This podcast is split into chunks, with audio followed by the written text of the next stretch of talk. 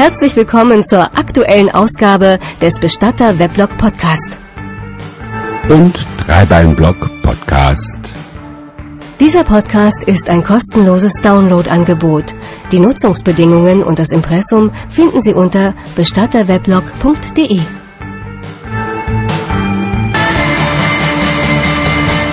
Bestatter Weblog Podcast. Präsentiert von Peter Wilhelm.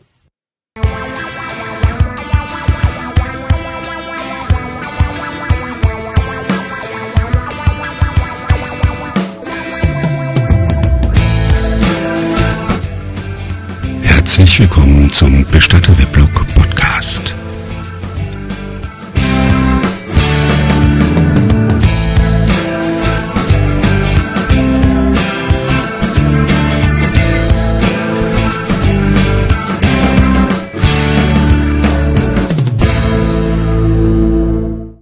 Also Tierbestattungen machen wir nicht. Es gab da zwar schon mal eine Ausnahme, aber normalerweise passt das nicht zu unserer Geschäftsphilosophie. Das wäre sicherlich ein nettes Zusatzgeschäft, denn Tierbesitzer, das habe ich inzwischen erfahren, wären durchaus bereit, für die Bestattung ihrer Tiere einen erklecklichen Betrag auszugeben. So auch Frau Kühnle. Die habe ich ja gefressen, wie man so sagt. Das bedeutet, wenn ich die sehe, dann bekomme ich Gehirnplack. Als ihr Mann Vinzenz vor anderthalb Jahren gestorben ist, musste die Bestattung von einer sehr schmalen Sterbegeldversicherung komplett bezahlt werden.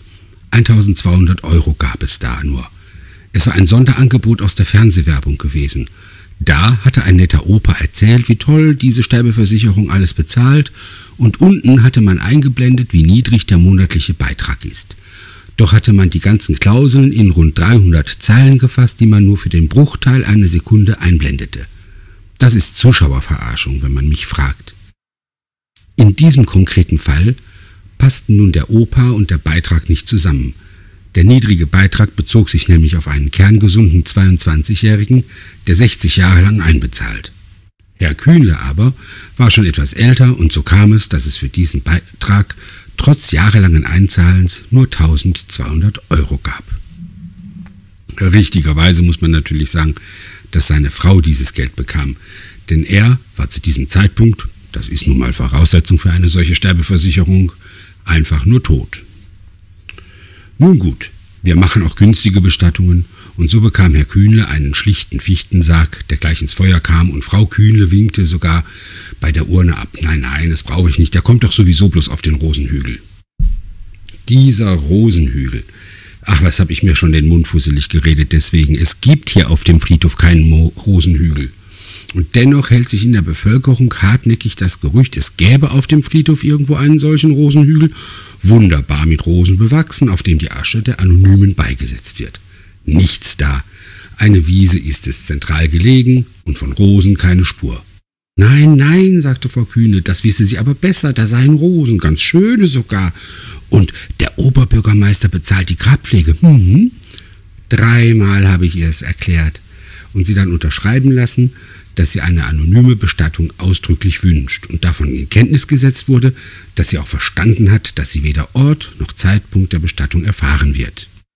Das unterschreibe ich Ihnen gerne, sagte sie besserwisserisch und vielsagend grinsend. Ich weiß ja ungefähr, wo der Rosenhügel ist.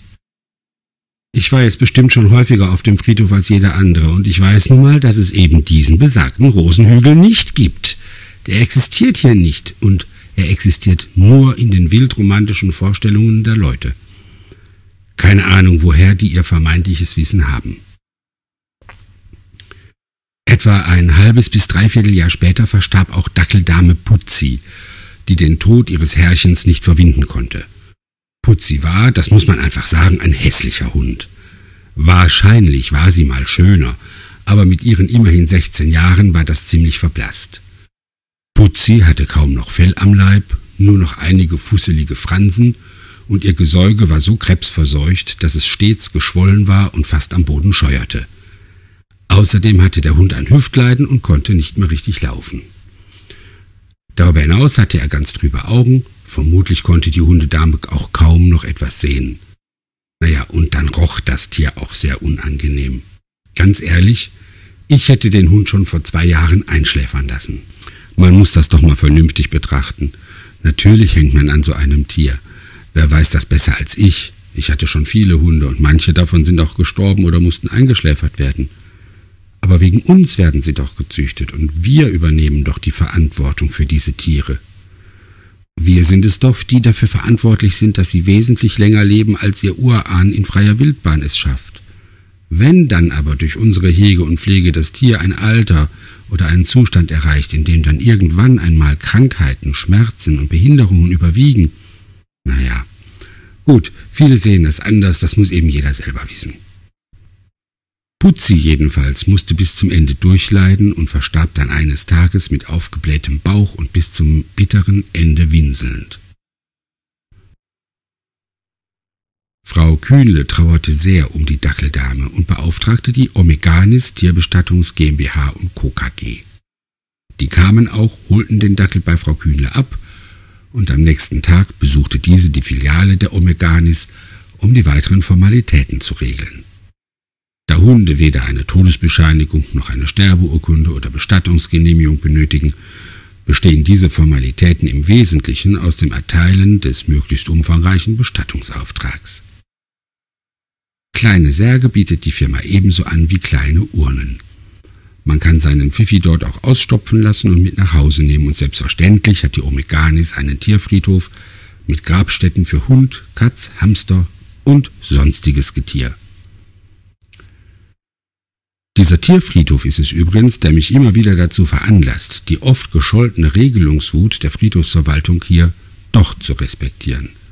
Zwar nerven die vielen Verbote und Regelungen manchmal, aber wenn ich mir anschaue, wie dieser Tierfriedhof ausschaut, dann ist es genau ein Beispiel dafür, wie man es nicht machen sollte. Jedes Grab hat eine andere Größe, jeder Grabstein ist anders als die links und rechts daneben und die Gräber sind überhäuft mit buntem Plastiktinef. Ein Schock für die Augen, so unaufgeräumt und albern bunt sieht das Ganze aus. Ehrlich, wenn man da durch das Tor kommt, wirkt es im ersten Moment, als habe der Wind einen Haufen Plastikmüll von einer Müllkippe über ein Feld mit Kindergräbern geweht.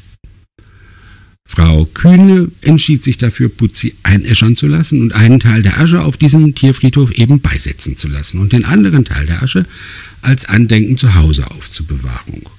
Zu ihrer Ehrenrettung muss ich sagen, dass Putzis Grab zu den schöneren und aufgeräumteren Gräbern gehört. Dennoch hat sie dafür starke 3900 Euro hingeblättert, inklusive Einäscherung, Grabstelle, Grabsteinsarg und zwei Urnen. Stolzer Preis. Die eine Urne ist also im Grab verbuddelt und die andere steht auf ihrem Wohnzimmerschrank. Ja, und genau da kommen wir ins Spiel. Denn für diese Urne, die etwas kleiner ist als unsere für Menschen, hat Frau Kühnle immerhin 220 Euro hingeblättert. So eine vergleichbare Urne in Menschengröße hätte bei uns jetzt zum Beispiel nur 78 Euro gekostet. Nach schon einem Monat fing der Lack an Putzis Urne an abzublättern und Frau Kühne reklamierte das bei der Omeganis. Die nahmen die Urne zurück, füllten Putzis halbe Asche in eine neue Urne um und entschuldigten sich. Doch aber einige Wochen später begann der Lack sich wieder abzulösen. Ja, sagten die von der Omeganis, das liege an den Temperaturen oder der Feuchtigkeit in Frau Kühnes Wohnzimmer, da könne man nichts machen. Schließlich seien diese Urnen ja in erster Linie für die Beisetzung im Erdreich gedacht. So, und dann kam Frau Kühne also zu uns und fragte, ob wir ihr nicht ausnahmsweise eine Menschenurne verkaufen könnten. Am liebsten eine große aus Holz, da wolle sie dann die kleine mit dem abgeblätterten Lack einfach hineintun und dann sei doch alles gut. Naja, warum nicht? Die Holzurnen verkaufen sich ohnehin nicht besonders gut, also machte ich der Frau einen annehmbaren Preis, ließ sie aber vorsichtshalber unterschreiben, dass sie diese Urne ohne irgendeinen Anspruch auf Garantie zu einem Sonderpreis erhält und für einen anderen Zweck verwendet, als dieser Urne eigentlich zugedacht ist. Sicher ist sicher. Ich wollte vermeiden, dass sie auch bei uns ständig wegen irgendwelchem abblätternden Lack auftaucht. Sie tat es aber trotzdem. Nein, äh, dieses Holz, das äh, passt ja nun so gar nicht zu meinem Schrank. Und außerdem hat meine Schwester Hilde gesagt, dass das aussieht wie eine Kuckucksuhr oder eine Keksdose aus Holz. Gegen Einbehalt eines geringen Abschlags nahmen wir die Urne zurück. Frau Kühne entschied sich stattdessen für ein Modell aus Stahlblech. Doch schon zwei Wochen später stand sie wieder mit Putzis Urne unter dem Arm bei uns auf der Matte. Das Material aus Metall reflektiere das Licht von ihrer Deckenlampe und das verursache Reflexe auf dem Fernsehbildschirm.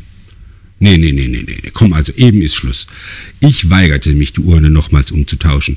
Stattdessen empfahle ich ihr, entweder den Aufstellungsort zu wechseln oder beim Fernsehen einfach ein Tuch drüber zu hängen. Hopp, wenn ich ein Tuch über den Fernseher hänge, dann sehe ich doch gar nichts mehr. Nein, nicht über den Fernseher, sondern über die Urne sollen Sie das Tuch hängen. Ja, aber dann sehe ich doch die Urne nicht. Ja, irgendwas werden Sie machen müssen. Wir nehmen die Urne jetzt auf jeden Fall nicht mehr zurück.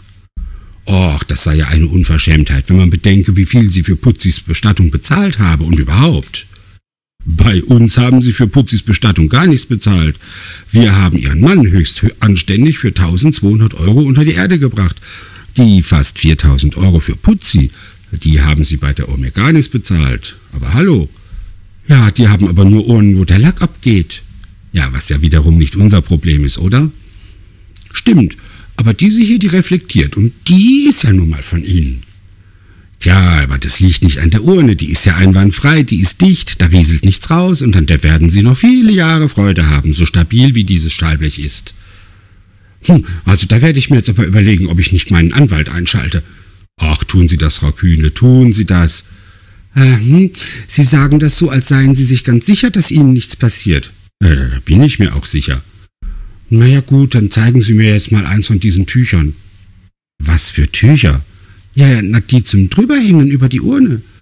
Ja, sowas haben wir nicht, da müssen Sie schon irgendein Tuch von sich nehmen. Ach, ist ja wirklich doof. Da geben Sie mir so einen Ratschlag und dann haben Sie noch nicht einmal solche Tücher da. Sie schmollt, schnappt sich Putzis halbe Asche und zieht von dannen. Meine Güte, gibt's da draußen irgendwo eine Firma, die Urnenabdecklappen für halbe Putzis herstellt?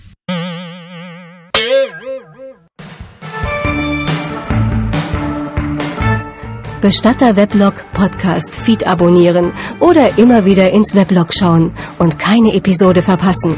Dieser Podcast ist ein kostenloses Downloadangebot. Die Nutzungsbedingungen und das Impressum finden Sie unter bestatterweblog.de. Sie haben Anmerkungen zum Podcast, Ideen, Vorschläge oder Fragen? Schreiben Sie uns eine E-Mail an podcast@bestatterweblog.de